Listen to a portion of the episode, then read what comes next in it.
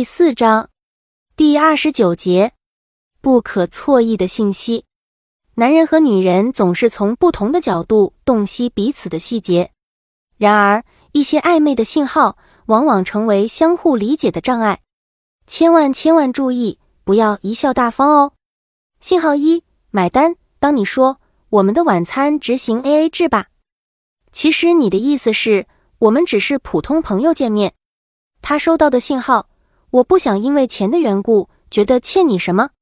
其实恰当的理解原本是这样的：我想看看你是否有诚意请我，而且当我是追求的对象。朋友聚会吃饭的时候，有些男人赚钱比我还多，轮到付账买单的时候，都会如同做佛一般。我觉得这是不尊重女性的一件事情。有人问老爸李敖：“你是大男子主义者吗？”他说。我不是恶性的，我是良性的。大男子主义不一定是坏的，是代表男人相当的强势。台湾的小男孩和小女孩约会的时候，最后吃饭的钱还是各付各的。如果男的连饭都不能请女人吃的话，这算什么男人？我很赞同爸爸的这个观点。信号二，带个电灯泡。当你说我可以带一位朋友吗？其实你想说。周末晚上很想与你共进晚餐，但我事先约了一位很要好的女朋友，我不想让她失望。另外，我也想让她看看你有多棒。他以为你是在说我不想单独和你在一起。正确的理解应该是，当一个男人想有一个两人世界时，第三者的加入绝对不是件令人愉快的事。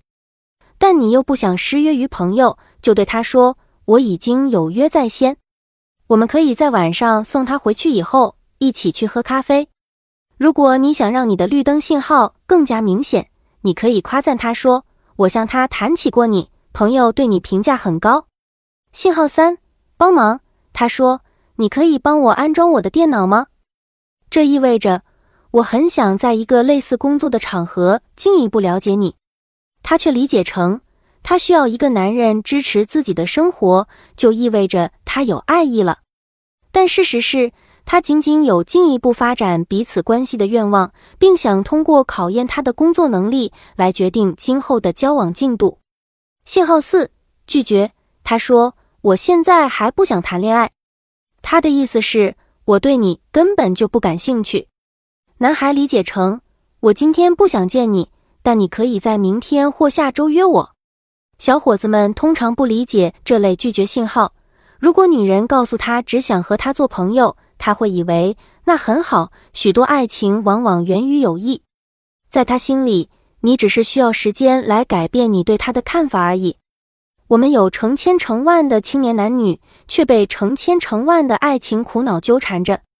在小气成性的风气下，他们互相认识是那样的不容易，偶尔认识了又笑的那样少。有些苦恼怪环境，有些苦恼怪他们自己。他们不知道如何在爱情的永恒论与专一论的高调下退下来，认清什么是真正可为的，什么是真正不可为的。他们似乎不知道恋爱是美的，它超越婚姻与现实，但不妨碍他们。相反的，婚姻与现实可能妨碍它的正常发展。如果一个女孩子老是用选丈夫的标准去选择男朋友，那她可能没得到丈夫，又失掉一个男孩子的欢笑与力量。女人永远搞不懂选丈夫和选男朋友的标准是不一样的，所以她们常常向男人发出让他错意的信息。